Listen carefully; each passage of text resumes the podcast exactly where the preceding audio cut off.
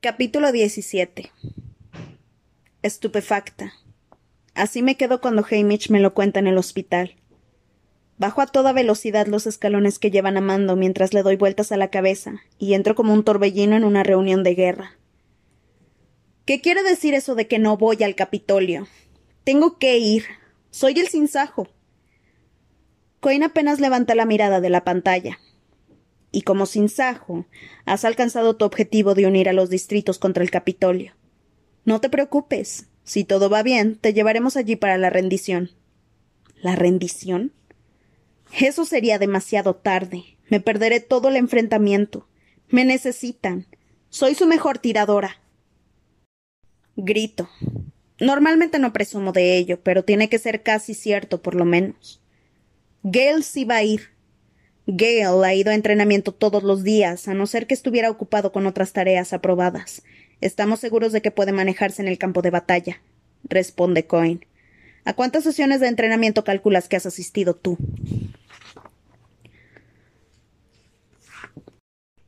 A ninguna. Eso es lo que calculo. Bueno, a veces iba a cazar, y entrené con Bitty en armamento especial. No es lo mismo, Katniss, interviene Vox. Todos sabemos que eres lista y que tienes buena puntería, pero necesitamos soldados en el campo.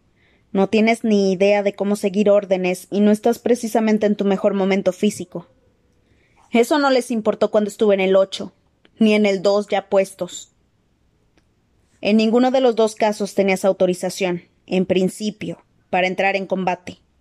Responde Plutarch, lanzándome una mirada que indica que no debo revelar demasiado. No, la batalla de los, de los bombarderos del 8 y mi intervención en el 2 fueron hechos espontáneos, precipitados y sin duda no autorizados. Y en los dos casos acabaste herida, me recuerda Vox. De repente me veo a través de sus ojos, una niña bajita de diecisiete años que ni siquiera puede recuperar el aliento desde que se magulló las costillas, desaliñada, indisciplinada, en recuperación, no un soldado, sino alguien de quien cuidar. Pero tengo que ir. ¿Por qué? pregunta Cohen. No puedo confesar que necesito llevar a cabo mi propia vendetta contra Snow, ni que la idea de quedarme en el trece con la última versión de Pita mientras Gale se va a la guerra me resulta insoportable. Sin embargo, no me faltan razones para querer, para querer luchar con el Capitolio. Por el doce, porque destruyeron mi distrito, la presidenta se lo piensa un momento. Me examina. Bueno, tienes tres semanas. No es mucho, pero puedes empezar el entrenamiento. Si la Junta de Asignaciones te considera apta, quizá podamos revisar tu caso. Ya está. Eso es lo máximo que cabe esperar. Supongo que es culpa mía. Pasé de mi horario a no ser que me conviniera.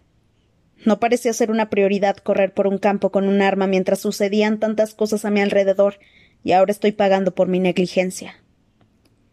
De vuelta al hospital encuentro a Joana en las mismas circunstancias y renegando como loca. Le cuento lo que me ha dicho Coin y le digo que quizá ella también pueda entrenar. Está bien, entrenaré, pero pienso ir al podrido Capitolio aunque tenga que matar a una tripulación y pilotar el avión yo misma, responde Joana. Seguramente será mejor que no lo comentes durante el entrenamiento, le digo, aunque me alegra saber que podrías llevarme. Joana sonríe y nota un ligero, aunque significativo cambio en nuestra relación. No sé si somos amigas de verdad, pero podría considerársenos aliadas. Eso es bueno. Voy a necesitar una aliada. A la mañana siguiente, cuando aparecemos en el entrenamiento a las siete y media, la realidad me da un bofetón en la cara. Nos han metido en una clase prácticamente de principiantes, con chicos de catorce o quince años, lo que parece algo insultante, hasta que resulta obvio que están en unas condiciones mucho mejores que las nuestras. Gale y los demás escogidos para ir al Capitolio están en una fase distinta y acelerada de su formación. Después de haber estiramientos, los cuales me duelen, pasamos un par de horas con ejercicios de fortalecimiento, los cuales me duelen, y corremos ocho kilómetros, los cuales me matan. A pesar de la motivación de los insultos de Joanna para seguir adelante, tengo que dejarlo al cabo de kilómetro y medio. Son mis costillas. Le explico a la entrenadora, una sensata mujer de mediana edad a la que se supone que debemos llamar soldado York. Siguen magulladas.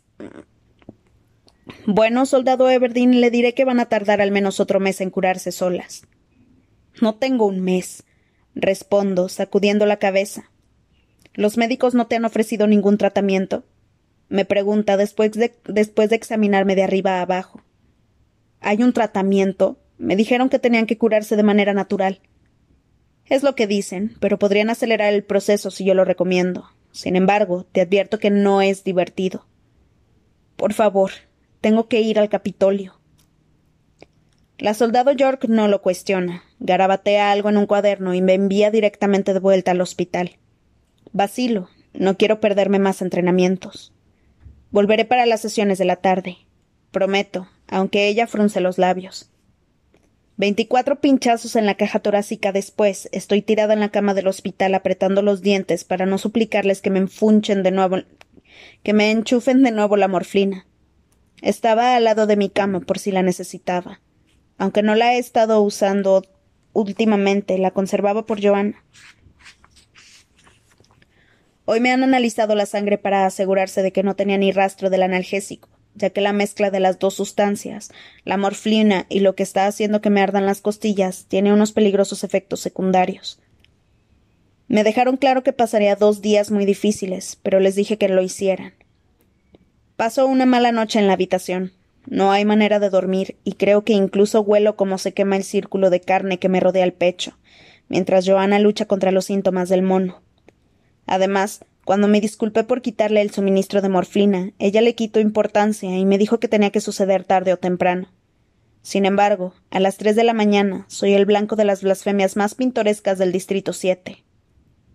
Al alba me saca de la cama a rastras, decidida a ir al entrenamiento. Creo que no puedo hacerlo. Confieso. Sí que puedes. Las dos podemos. Somos vencedoras, ¿recuerdas? Somos capaces de sobrevivir a lo que nos, a lo que nos echen. Me ladra. Su piel tiene un enfermizo color verdoso y tiembla como una hoja. Me visto. Debemos ser vencedoras para sobrevivir a la mañana. Temo perder a Joana cuando veo que está diluviando fuera. Empalidece y casi parece dejar de respirar. No es más que agua, no nos matará. Le digo. Ella aprieta los dientes y sale al lodo pisando fuerte. La lluvia nos empapa mientras ejercitamos nuestros cuerpos y después corremos como podemos por la pista. Me rindo al cabo de un kilómetro y medio y tengo que resistir la tentación de quitarme la camiseta para que el agua fría apague mis costillas. Me obligo a comer mi empapado cuenco de guiso de pescado y remolacha. Joana llega a la mitad antes de vomitarlo todo. Por la tarde aprendemos a montar las armas. Yo lo consigo, pero ella tiembla demasiado para encajar las piezas. Cuando York no mira, la ayudo. Aunque sigue lloviendo, la tarde mejora porque nos metemos en la pista de tiro. Por fin algo que se me da bien. Tardo en adaptarme de un arco a una pistola, pero al final del día soy la mejor tiradora de la clase. Nada más entrar en el hospital, Joana declara. Esto no puede seguir así. No está bien que vivamos en el hospital. Todos nos ven como pacientes. Para mí no es problema. Puedo mudarme al compartimento de mi familia. Sin embargo, a Joana nunca le han asignado uno. Al intentar que le den el alta, no acceden, a dejar, no acceden a dejarla vivir sola, ni siquiera yendo a charlas diarias con el médico de la cabeza. Creo que han sumado dos más dos y saben lo de la morfina, lo que solo sirve para reforzar su punto de vista. Es una mujer inestable. No estará sola. Yo me alojaré con ella. Anuncio. Hay algunas protestas, pero Hamish se pone de nuestro lado, y para la hora de dormir tenemos un compartimento frente al de Prim y mi madre, que accede a echarnos un vistazo de vez en cuando. Después de ducharme y de que Joana se limpie más o menos con un trapo húmedo, ella realiza una inspección superficial del lugar. Abre el cajón en el que guardo mis pocas posesiones y lo cierra rápidamente diciendo Lo siento. Pienso en Pienso en que el cajón de Joana no tiene nada dentro, salvo la ropa que le ha dado el gobierno, en que no tiene nada en el mundo que sea solo de ella. No pasa nada, puedes mirar mis cosas si quieres. Joana abre mi medallón y examina las imágenes de Gale, Primi y mi madre. Abre el paracaídas dorado, saca la espita y se la encaja en el meñique. Me da sed con solo mirarla. Después encuentra la perla que, que Pita me regaló. Es. Sí, logré conservarla de algún modo. No quiero hablar de Pita. Una de las mejores cosas del entrenamiento es que evita que piense en él. Hamish dice que está mejor. Comenta. Quizá, pero ha cambiado. Y tú también. Y yo. Y Finnick, y Hamish, y Bitty. Y no me hagas hablar de Annie Cresta. La arena nos perjudicó a todos a base de bien, ¿no crees? ¿O todavía te sientes como la chica que se presentó voluntaria por su hermana? No. Creo que es lo único en lo que mi médico de la cabeza quizá tenga razón. No hay vuelta atrás, así que lo mejor es seguir adelante. Guarda con cuidado todos mis recuerdos en el cajón y se sube a la cama frente a mí justo cuando se apagan las luces. ¿No te da miedo que te mate mientras duermes? Como si no pudiera contigo. Me responde. Después nos reímos porque estamos tan destrozadas que sería un milagro que nos levantáramos mañana. Sin embargo, lo hacemos. Lo hacemos todas las mañanas y al final de la semana mis costillas están casi nuevas y Joan es capaz de montar su fusil sin ayuda. La soldado York asiente para darnos su aprobación cuando acabe el día. Buen trabajo, soldados. Una vez fuera de su alcance, Joana masculla. Creo que ganar los juegos fue más fácil. Sin embargo, le veo en la cara que está satisfecha. De hecho, estamos casi tan de buen humor cuando llegamos al comedor donde Gale me espera para comer. Recibir una ración gigantesca de estofado de ternera también ayuda. Los primeros envíos de comida llegaron esta mañana, me explica Sae la gracienta. Es ternera de verdad, del distrito 10, no uno de sus perros salvajes. No recuerdo que les pusieras pegas, responde Gale. Nos unimos a un grupo en el que están Deli, Annie y Finnick. Es increíble ver la transformación de Finnick desde su matrimonio.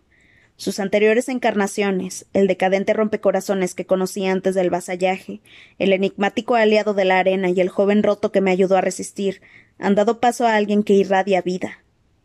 Los verdaderos encantos de Finnick, su forma de reírse de sí mismo y su naturaleza despreocupada aparecen por primera vez.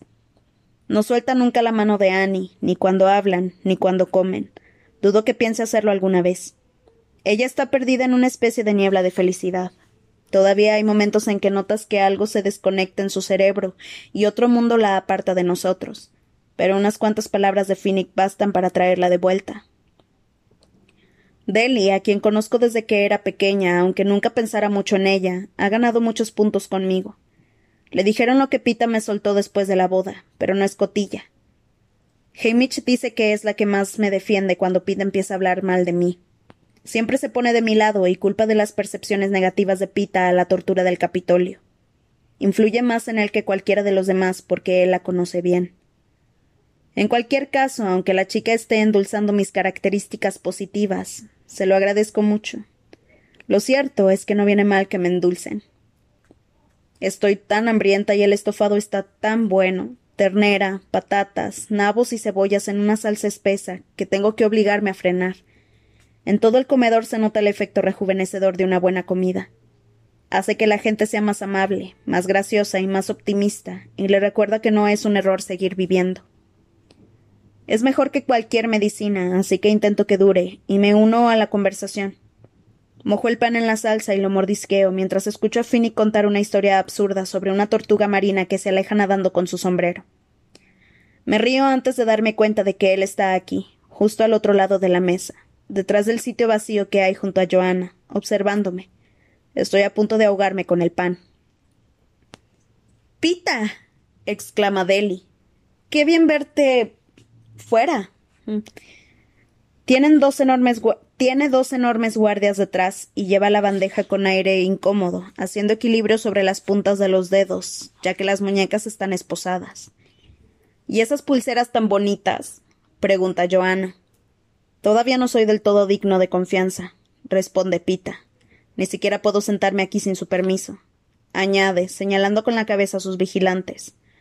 Por supuesto que puedes sentarte aquí. Somos viejos amigos dice Joana, dando unas palmaditas en el asiento que tiene al lado. Los vigilantes acceden y Pita se sienta. Pita y yo teníamos celdas contiguas en el Capitolio. Estamos muy familiarizados con nuestros respectivos gritos.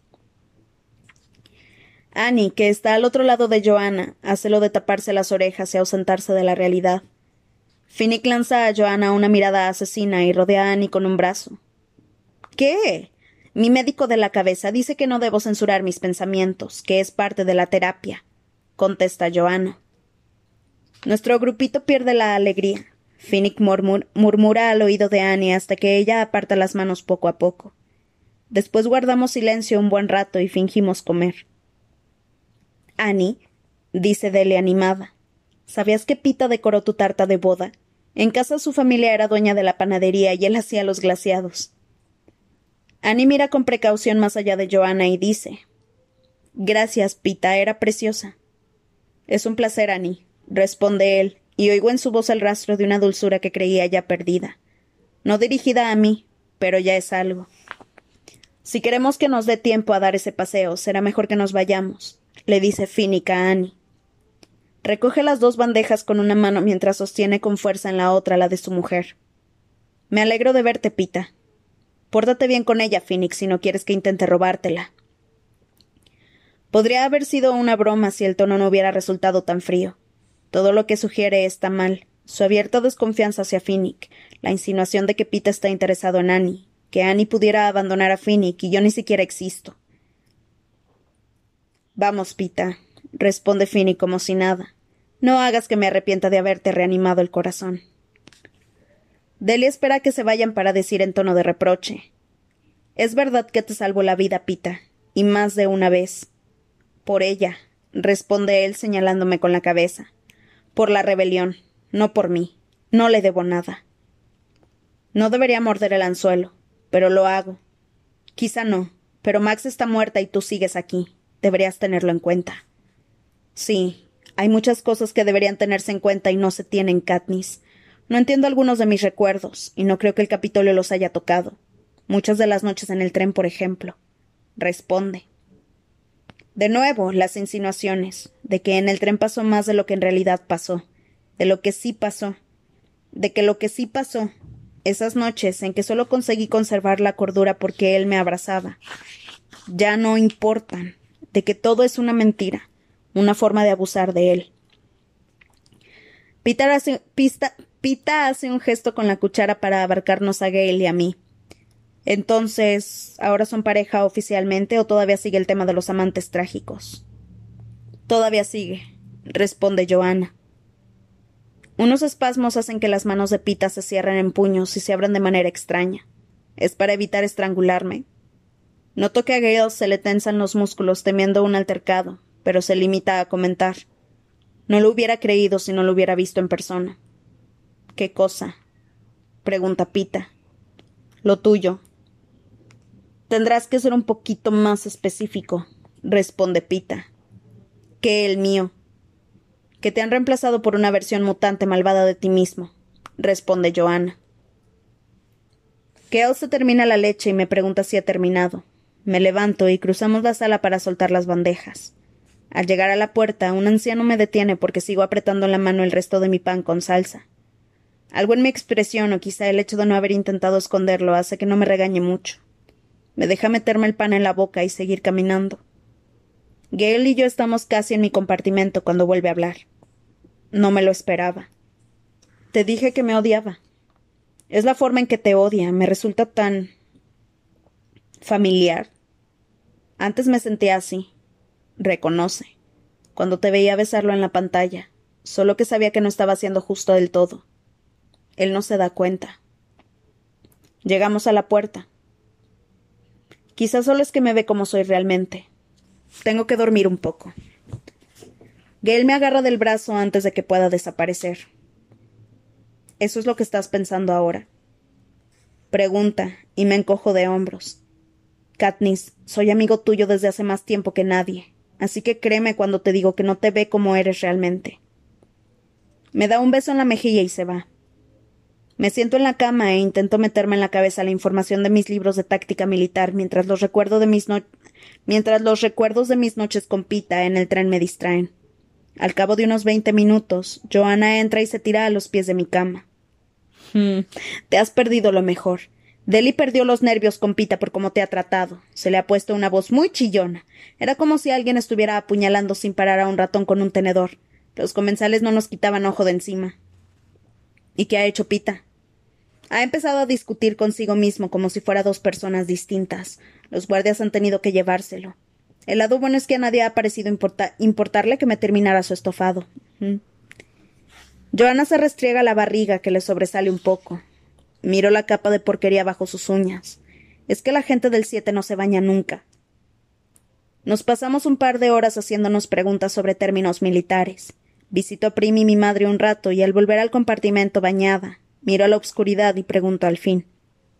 Joana, ¿de verdad lo oías gritar? Era parte de la tortura, como las rastrevíspulas de la arena, pero real, y no duraba solo una hora. Tic-toc, tic-toc, Susurro. Rosas, lobos mutados, tributos, delfines glaciados, amigos, sinsajos, estilistas, yo. Esta noche, en mis sueños, todos gritan.